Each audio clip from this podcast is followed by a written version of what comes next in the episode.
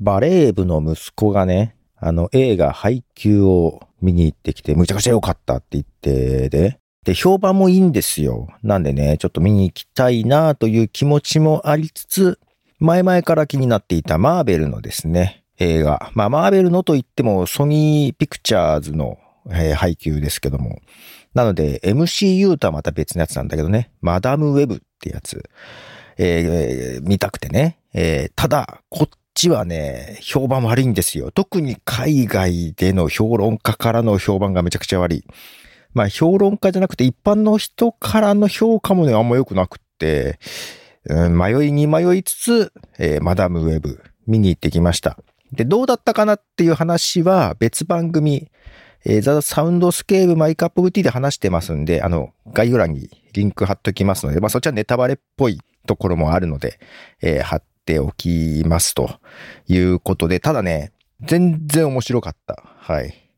な、なんでそんなに酷評なのかが全くわからない。とても楽しんできました。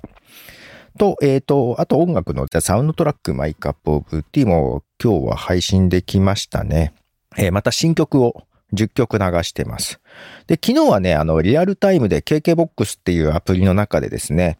えー、30曲ぐらい新曲をダーッと流していましたから、その中から10曲選んで今日、ポッドキャストとして配信しましたと。まあ、といっても音楽も込みで聴けるのは KKBOX の中だけなんですけど、まあ一応そんなことがね、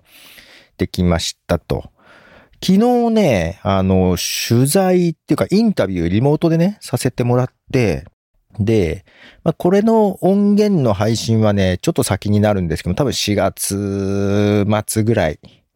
の予定なんですけども、えー、ラジコの中の人、えー、ラジコのポッドキャストの担当された方に話を聞きまして、で、ただその方、昔からね、あの、ラジオ日経っていうところに前にいてね。で、えー、ラジオ日経ってポッドキャストやるの早かったです。そこでポッドキャスト担当されてた方で、えー、どうもその2005年ぐらい、だから19年前の2005年ぐらいに私のこの番組マイカップオブティーを聞いていたようで、